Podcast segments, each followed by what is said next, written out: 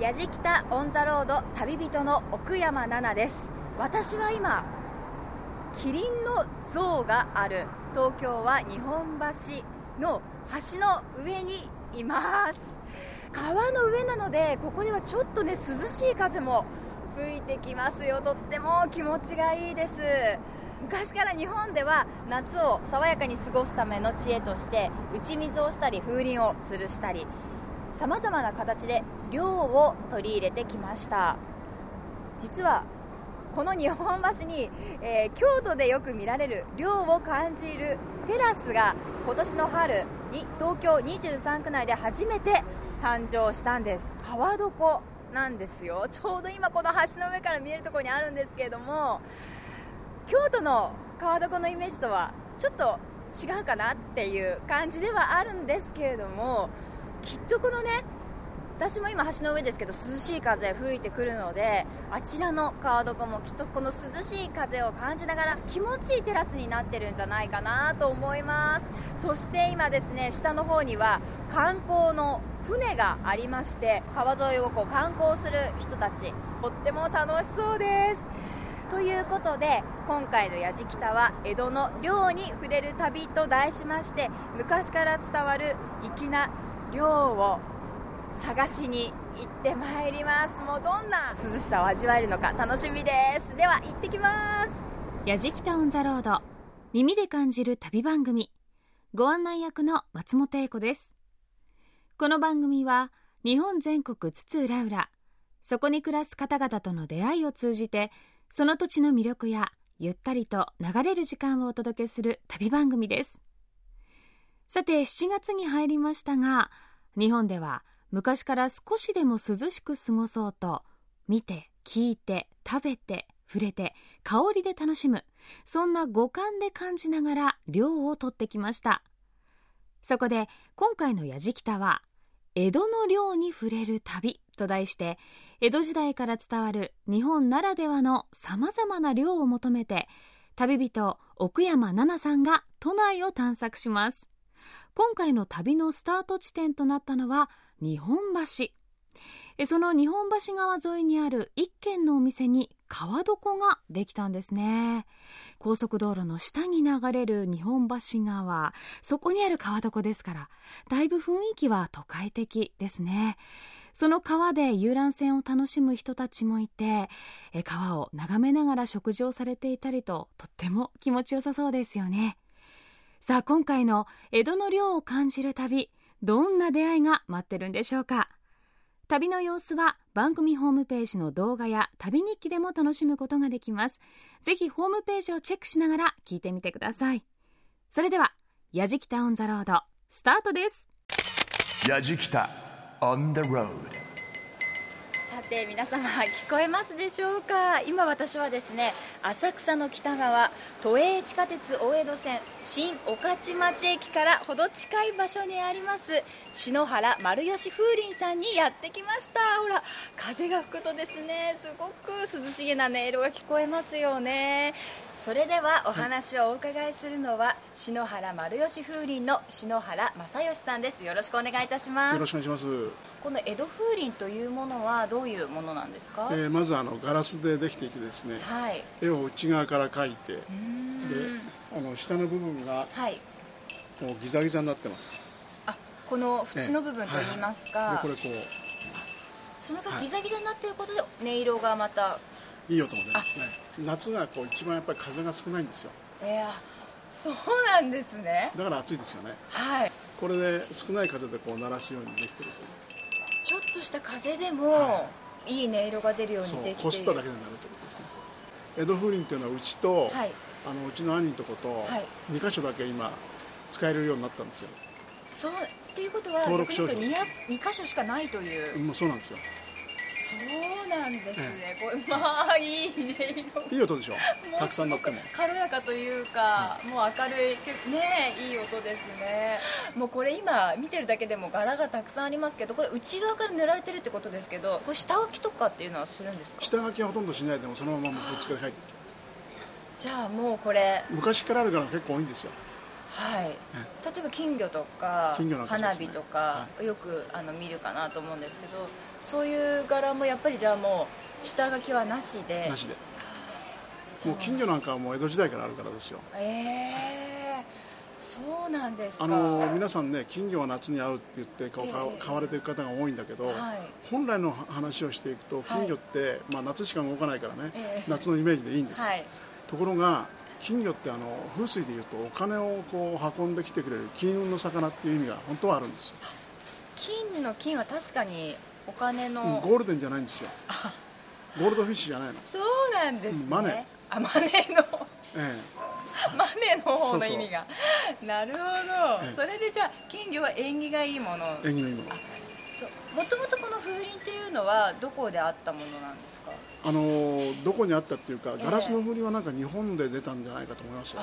そうですか、えあじゃあもともと何か違うその風鈴っていうのは。あのね、え銅板を叩いて、はい。はいえ銅の風鈴ってすごく古いんですよ。ところが音が悪いんですよ。一枚の板を叩いてるからカランカランっていう軽やかな感じではないですよね。もともとね風鈴って、はい、あの一年中下げてたんですよ。あそうなんですか、うん、その音がこう魔除けみたいになるってこと。ああ音で、ええじゃ魔除けをするような意味があったってい。うことなんですか、で300年ほど前にあのこのガラスの風鈴が生まれるんですけど、はい、でだんだんだんだん生まれた後にガラスってこう向こうが見える素材ですよね、えー、でなんかこう冷たいイメージがあるんでしょうね、はい、それで日本人がこう独自に作った文化ですよね。夏のもう確かにもうガラスを見るとなんかちょっと涼しげだなって、え器とかでもそうですけど夏に使われたりしますもんね、はい、そしてあのこちらのあのその篠原さんのところっていうのは創業は何年なんですか？うちはあの僕は独立しちゃってるんで、えーまあ、篠原としてはもう、はい、えー、100年近くなるんですよ。でもじゃあそしたら江戸風鈴自体はもう歴史が長いということですよね。長いですよ、えー、300年ぐらいになりますよガラスの風鈴300年、はいはい。300年前からガラスの風鈴ってあったんですよ。あったんですよ。ものすごい高かったんですよ。あそうですか、うん、1個5両5両っていうあの1両の金額を調べたら、はい、今でいう8万円です。ってことは5両ってことは5は40 40万円。それですごいのが1万円で8か月暮らせるって言うんですよあの3人家族。そんなこと言ってましたね相当な高級品だったってことです、ね、だからお金持ちだけが持ってたんでしょうね。それであの今あのその昔の柄っていうのはどういうものがあったんですか、ね、あのやっぱり金魚はもう古いんですよ。さっきの金運の話ね。えそうですそれとあとね、えー、あええそういうのもあったんですか、ね、赤い風鈴が古いんです嘘。昔からあったものなんですか、赤いの古いですね。魔除けっていう魔除けの意味がありますねってことは風鈴って先ほどもありましたけど例えばその金運を呼び込むとかその魔除けですとか、ええ、そういう意味合いがそれぞれあった。そういうところからやっぱり始まってるんですよね。あそうなんですか。昔の人ってただ絵描くんじゃないんですよね、えー、はい、意味があって。ちゃんと意味があるものを描きます、ね、これ大きさによってやっぱり音色とかが違うんですか？あの同じものでも全部違うんですよ。あ同じ大きさのものでも、うん、全部違うの。一つずつ。あ本当だ。え全然違いますねそれどうして違うんですか？中吹きって言って型にはめないでこう作るんですあの人間の手で作ってますから全部違ってきます、ねはい、ああやっぱり手作りのものだから。逆に言うとですねじゃあ風鈴どこの風鈴行っても全部同じ音だったとします、はい、つまんないですよね。そうです やっぱり音も聞いて選びますもんね。選ぶ時。ところがね音聞かないで選ぶ方がすごく多いんですよもうその見た目の柄だけでってことですか、えー、そうそうそう。だから必ず音を聞いてほしいんですよね。あじゃあもう買う時のポイントとしてはいやみんな持って帰ればいい音に聞こえるんだけど、えー、一応あの自分に合う音っていうのを買ってほしいです。わかりました。ありがとうございます。ということで篠原丸吉風鈴の篠原正義さんにお話を伺いました。ありがとうございました。松本英子がお送りしている「やじきたオン・ザ・ロード」今日は奥山奈々さんが「江戸の涼に触れる旅と題してお送りしています。台東区で江戸風鈴を作り続けている老舗篠原丸吉風鈴さんにお邪魔したやじきた一行。店先に吊るされた風鈴の音色涼しげでしたよね。300年の歴史があるガラスの風鈴当時40万円もしたんですね。相当高価ですよ。その風鈴の絵いろんな意味や願いが込められているということでしたが昔はどんな願いを込めたのか他の人に知られないように外から見えないところに吊るすという風習もあったそうなんです。奥山さんもスタッフもそれぞれね願いを込めて風鈴購入したそうなんですがどんな願いを込めたんでしょうね。えちなみに私も白い椿の絵が描かれた赤い風鈴をお土産でいただきました。鮮やかで可愛らしいんですよね。でこの椿というと散る時に花が丸ごとポトリと落ちるので武士の間では意味嫌っていたそうなんですがもともとは美しさの象徴として女性に人気があったということでいつまでも美しくありたい女性が願いを込めて吊るしていたという。大事にお家に吊るさせていただきました。さあ優しい音色に癒された矢敷太一行。続いて訪れたのは東京メトロ日比谷線の入谷駅から歩いて7分。江戸すだれの伝統を守り続けている田中製錬所さんにお邪魔しました。1階が工房2階がショールームになっていてとっても近代的なビルなんですが一歩中に入ると手作業ですだれを編んでいる様子が目の前で見ることができると。まさに伝統の技を感じる老舗です。早速田中製錬所の田中幸太郎さんにお話を伺いました。矢じきた on the road あのこちらの田中製錬所さんはいつ創業なさったんですか？明治の中ぐらいですかね。はい。明治、はいからずっとじゃあ代々こうそうですねはい。あのすだれ自体はいつ頃誕生したものなんですか？すだれの歴史はねとても古いと思います、はい、あのまあ東京というよりはも一番古い例えば京都だとか、えー、まあ、あの昔の「源氏物語」絵巻なんかにもそういうものを使ってた絵なんかもねありますから宮中で使ったりなんかしたのと同時に逆にあの例えば吉津みたいなものだとか、竹なんか荒く編んだものを風よけに使ったり砂よけに使ったりとかって。そういう用途があって、まあ、そういうものがこう長い歴史の中で今の形にこうミックスされたんだと思いますけど。なるほど。やっぱりこのすだれの効果っていうのはその量を取るというかこの火を避けたりするっていうのが主な用途なんですかね？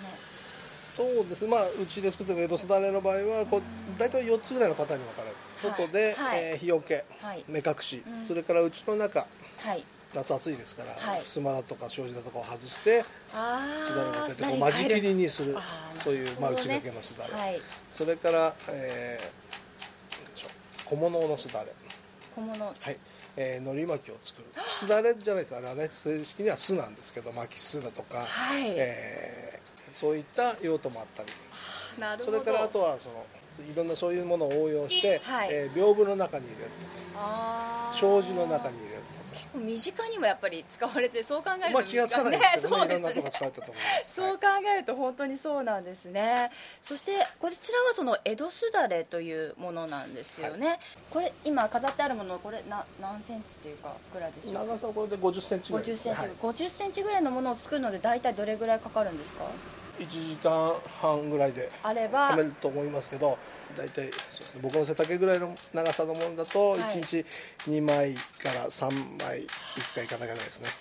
もう全部こうして一つずつ編んでいくのって手作業ですもんね。基本的には大体10年くらいやらないと一回りの仕事はできないかもしれませんね。自分で材料を目利きしたり全部全部のことができるようなのはやっぱり一通り10年ぐらいは最低かかると思います今2階のショールームに上がってきました。今こう目の前すごいんですよ。この普通この襖っていうんですかねがあるところがこのすだれになっているんでしょうか。こう奥が見えるんですけれども本当これとっても素敵ですね。夏障子って言ったり今これ萩材料萩なので、はい、萩戸って言ったり吉が入ってれば吉戸って言ったり。そうなんですね、はい、それではちょっと中に、はい、畳の部屋にえー、入らさせていただきます。あこちらにもなんかもうまるで時代劇 に出てくるかのようななんかお姫様かなんかが向こうにいそうな感じのすだれですよね。これも昔から作られてたものなんですか、ね、多分形としてはこっちの方が古いですかね。あのなん日本っていうのはやっぱりこう、えー。高温で湿度が高いので,、夏暑いじゃないですか、はい、でまあこういうので風通しをよくしてこう量を取るいうことだと思います昔からそうやって、まあ、これは夏とかに使われてる今ではそうですね夏冬取り替えて夏にかけるということです、はい、じゃあ昔からこれで風を通しよくして天然のものですものね、ね、それでやっぱりまたなんかもう香りもなんかこう自然な感じがするというかそういうのもまたいいですよね。そして今向かって奥側にあるあちらちょっとあのご紹介いただいてあれはどういうものなんでしょうあの本来はあのお茶席ですからあのあの花寄せ屏風はい、まあ、屏風の、はい、花入れが少しありますけどそ,、こへこう花をこう投げ入れをするというような使い方なんですけど、はい、まあ、今ではね、まあ、お茶室というよりはこう一般のお家でもちょっとしたアクセントに。なるほどすごい。あのまあ孝太郎さんにとってこのもう作るこのすだれを作るという職業の楽しさっていうのはどういうところにありますか？1から10まで全部自分で作んなきゃいけないっていうのはいい面白いです。ねまあいろんな他の工芸品と比べて例えば材料屋さんがいて材料屋さんに言うとこう材料が来てそれを加工するっていうんじゃなくて、えー、最初の材料から全部自分で作んなきゃいけないっていうのはまあ作るという意味では面白いですね、はい、それからその作るのがそのなんでしょう。お客さんの要望に合わせてものづくりをさせてもらってますので、えー、お客さんにこう満足していただいて長いこと使っていただいたりなんかすると、まあ、それはそれでこうとてもあ嬉しいなというか喜びを感じる時ですよね、はい。はい、えー、長く使っていただいて例えば、えー、表にかけるすだれなんかだとやっぱりどうしても糸がねはい。あそうですね。いくら丈夫に作っても切れたりなんかしますでしょ。そういうものをその例えば10年ぐらいで糸が切れたら、はい、またあの綺麗に洗ってまあ、通常洗ってもらうのが一番いいんですけど、まあ、修理の時も今一度うちで洗って編み直してまたそのぐらい使っていただくという表にかけるものでもね。思ったよりということはまあ20年とか。そうですね。長い方も15年20年ぐらい使ってやっと今日糸が切れたかって思って来られる方もいらっしゃいますけど。そんなに長く使えるものなんですね、はい、そうやって丁寧にやっぱりこちらで作っていただいたからやっぱ修理ができたりとかっていうできるっていうことですね。そうですね、まあ、材料作りの時からその長く使っていただくっていうのをこう念頭に置いてものづくりをしてますので、はい、なるほど貴重なお話ありがとうございました、はい、ありがとうございます。田中製錬所田中幸太郎さんにお話を伺いました。どうもありがとうございました。ありがとうございました。江戸すだれの老舗田中製錬所さん。ほとんどが注文を受けてからすだれの製作に取り掛かるオーダーメイド。お値段はおよそ畳1畳分の大きさで2万円ほどと。材料や形によってお値段も変わるそうですがこの手作りのすだれを購入することで長く大事に使おうって思いますしね。さらにメンテナンスをしていただくことでこうずっと使い続けられて愛着も湧きますし本当にいいですよね。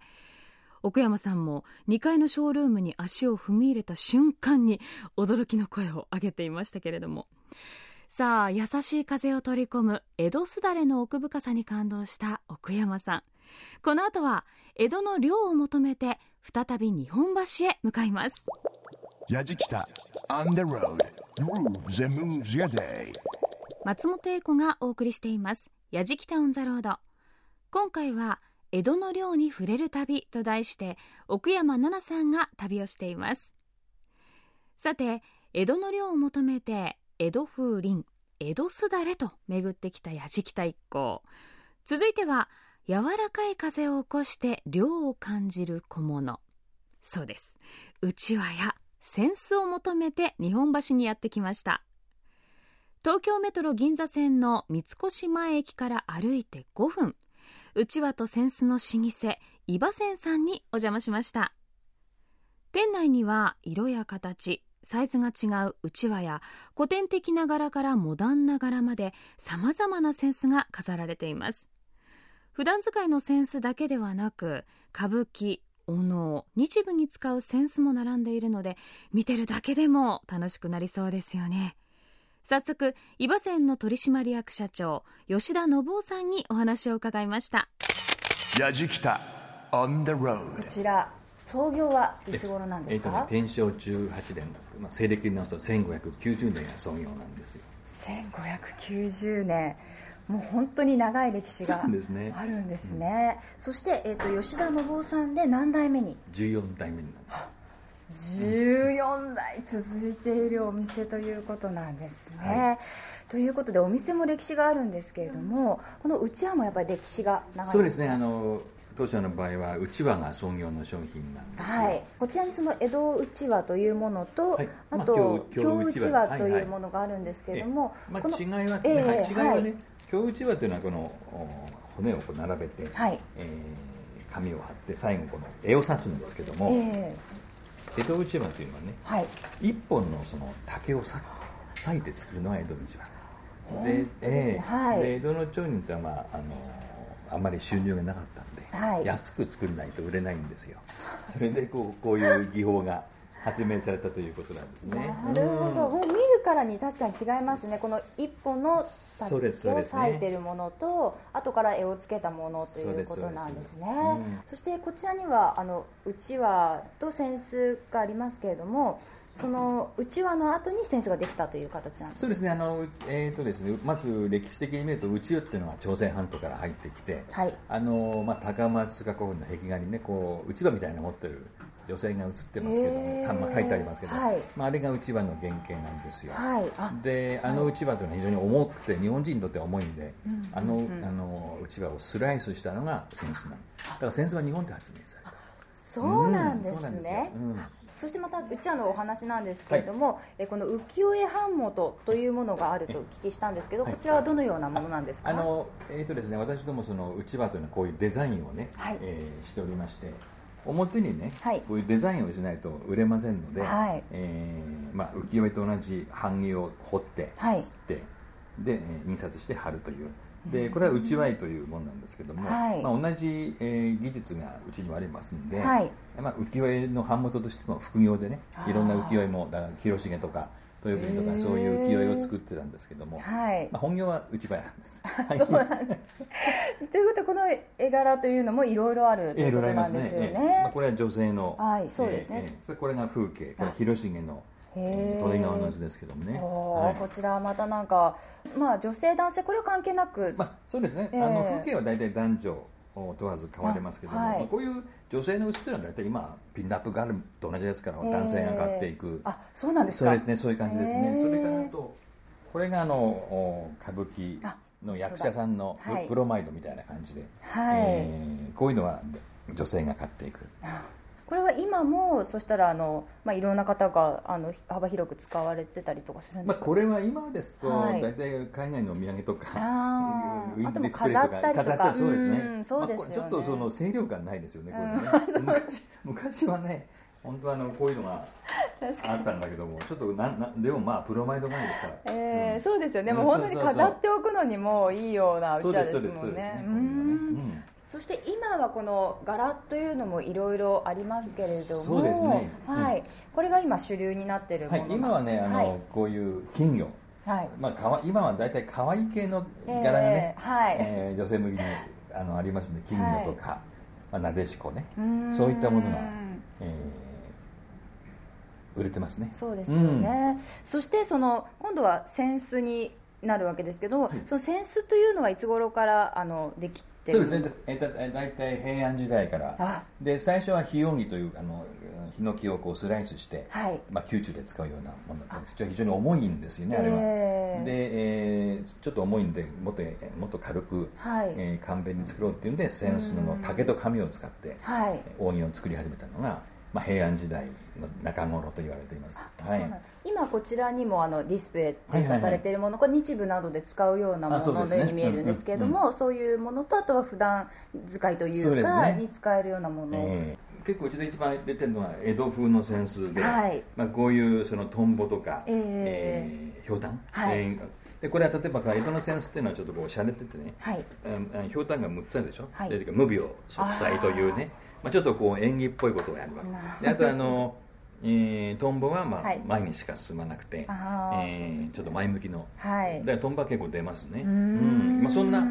えー、シャレをちょっと入れて、えー、のが、まあ、江戸のセンスっていう感じで。すあちらの方にもいろいろとなんか新作のような、はいはい、こうあまり見たことのないようなものがありますけれども、ね、今ここにあるのがね歌舞伎座とのコラボ商品なんですよ、でうちの歌舞伎座しか売ってないんですけども、まあ、去年の柄でこれはあのえー、歌舞伎役者の手拭いのね。あ、えー、本当ですね。そうそう、うん、よく見ると。そうですそうです。でこれは今年のバージョンでああの熊取熊取熊取がこういろいろな熊取が描かれてる、ねうん、これがまあ今年はい。という感じで。やっぱりその一つ作る工程っていうのは結構かかりますよね。かかりますね。ですから一人あのセンスっていうのはねあの骨を作る人ね、はい、それからあの折り目を入れる人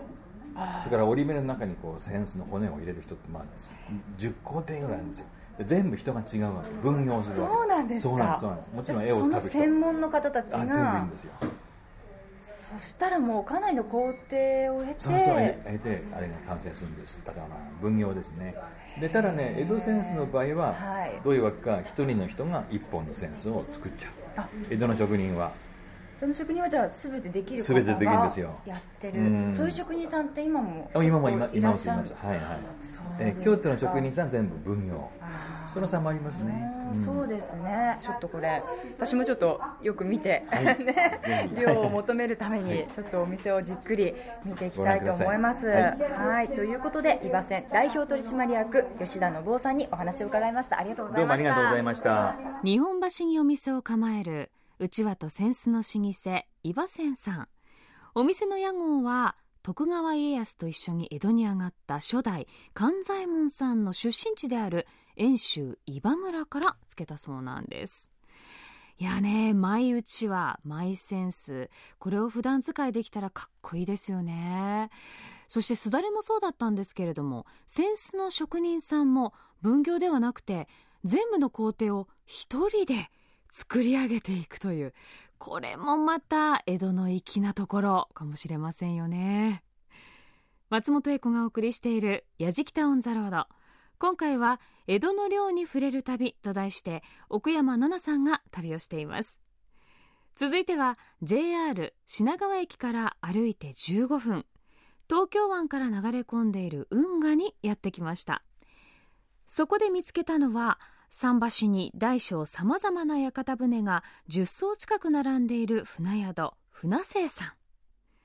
屋形船というと敷居がねちょっと高くてなかなか乗ることができないような気がしてしまうんですが最近は貸し切りだけではなくて2人から参加できる乗り合いの屋形船も増えているそうです。今回実は船清さんの粋な計らいで取材の間特別にお台場まで屋形船を動かしてくださることになりました。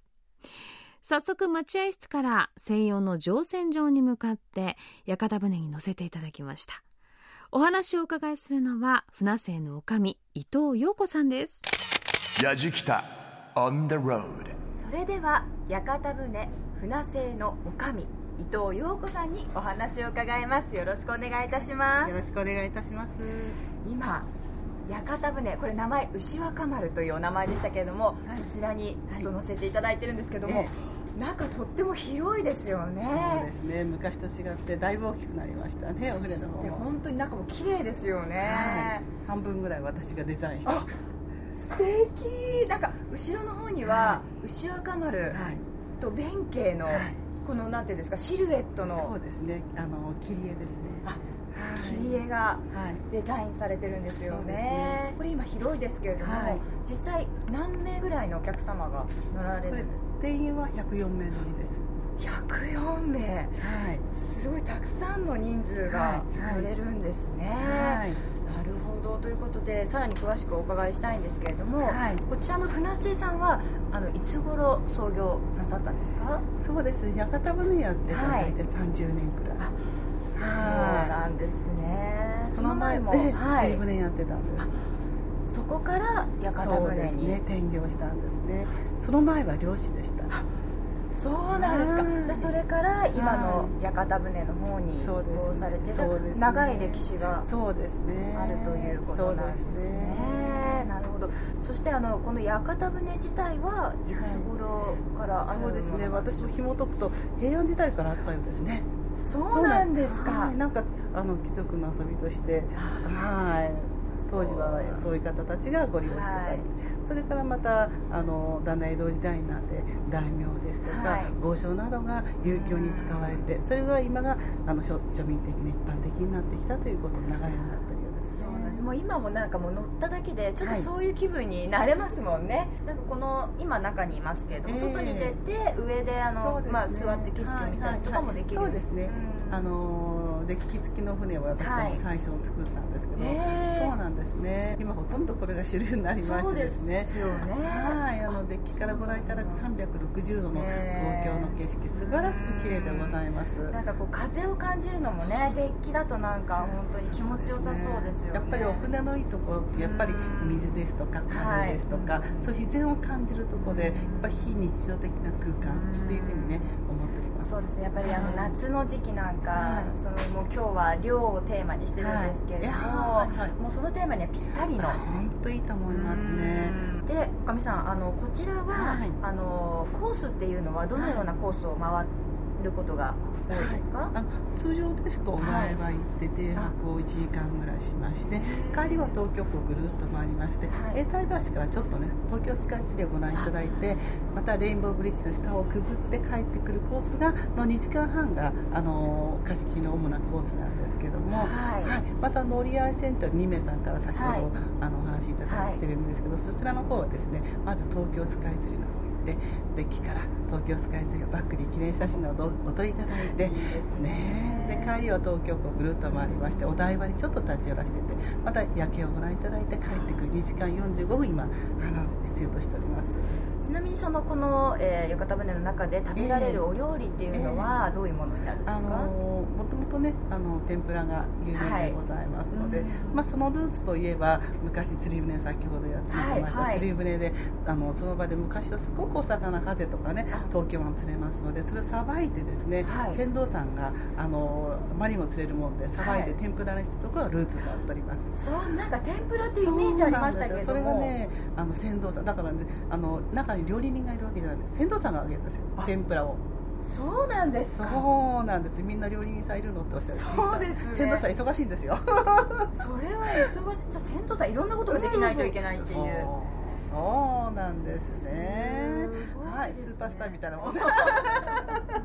今船が出発しました。おかみさんありがとうございます。いやこの景色すごいですね。やっぱりこの川が近いんですね。なんか自分から見た時に。ですしこう周りの景色っていうのがこのなんかまあ下から見上げるじゃないですけど、またこれは普段見ない景色ですよね。なんかこうビルの中をこう抜けていくっていう感じが。はい今ここから移動して、どんどん行くわけですね。そうですね。どっちの方に、今日はちょっとお台場まで。お連れしようと。ありがとうございます。わあ、こうやって動くとまたなんかこう迫力っていうかもう本当にワクワクドキドキっていう感じですね。えー、まあ岡上さんこのまあ本当にドキドキワクワクでとっても楽しい屋形船ですけれども、このおかみさんにとってのこの屋形船の魅力っていうのはどういうところ魅力はやはりこの、うん、なんでしょう観光しながらお食事できるっていうところはやっぱり非常に魅力じゃないかと思うし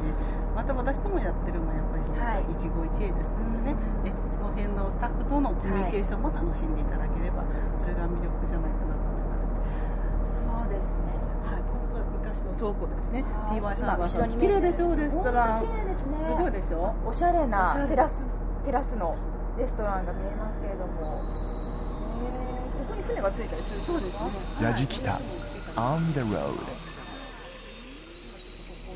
今目の前にレインボーブリッジがとっても大きく見えてきました。またやっぱりここから見る景色っていうのは特別ですね。えー、まあ、だんだんしかもレインボーブリッジに今近づいていくという感じなんですよ。まあこれはしかももう近いんですよ。このね水と自分がこの迫力といったらやっぱりもうここでしか味わえないですね、くさんの貴重なお話ありがとうございました、はい、ということで、はい、屋形船、えー、船製のおかみ伊藤陽子さんにお話を伺いました。ありがとうございました、はい、ありがとうございました。ラジキタ On the road さて最後にやってきたのは先ほどの屋形船船清さんから運河沿いを歩いて10分。東京モノレールと臨海線の天王洲アイル駅からすぐのところにあるシーフォートスクエアの海側にやってきました。目の前には東京湾から流れ込んでいる京浜運河がありまして大きな船も停泊しております。そして遠くの方にはですねレインボーブリッジの上の方が見えるんですよ。なんといっても先ほど船生さんで乗せていただいた屋形船で通った場所なんですよ。さっきは船から見たんですけれどもね。こうやって今このウッドデッキっていうんですかねデッキの上にから見るとまた違った風景が見られます。ということでいろいろ回ってきましたけれども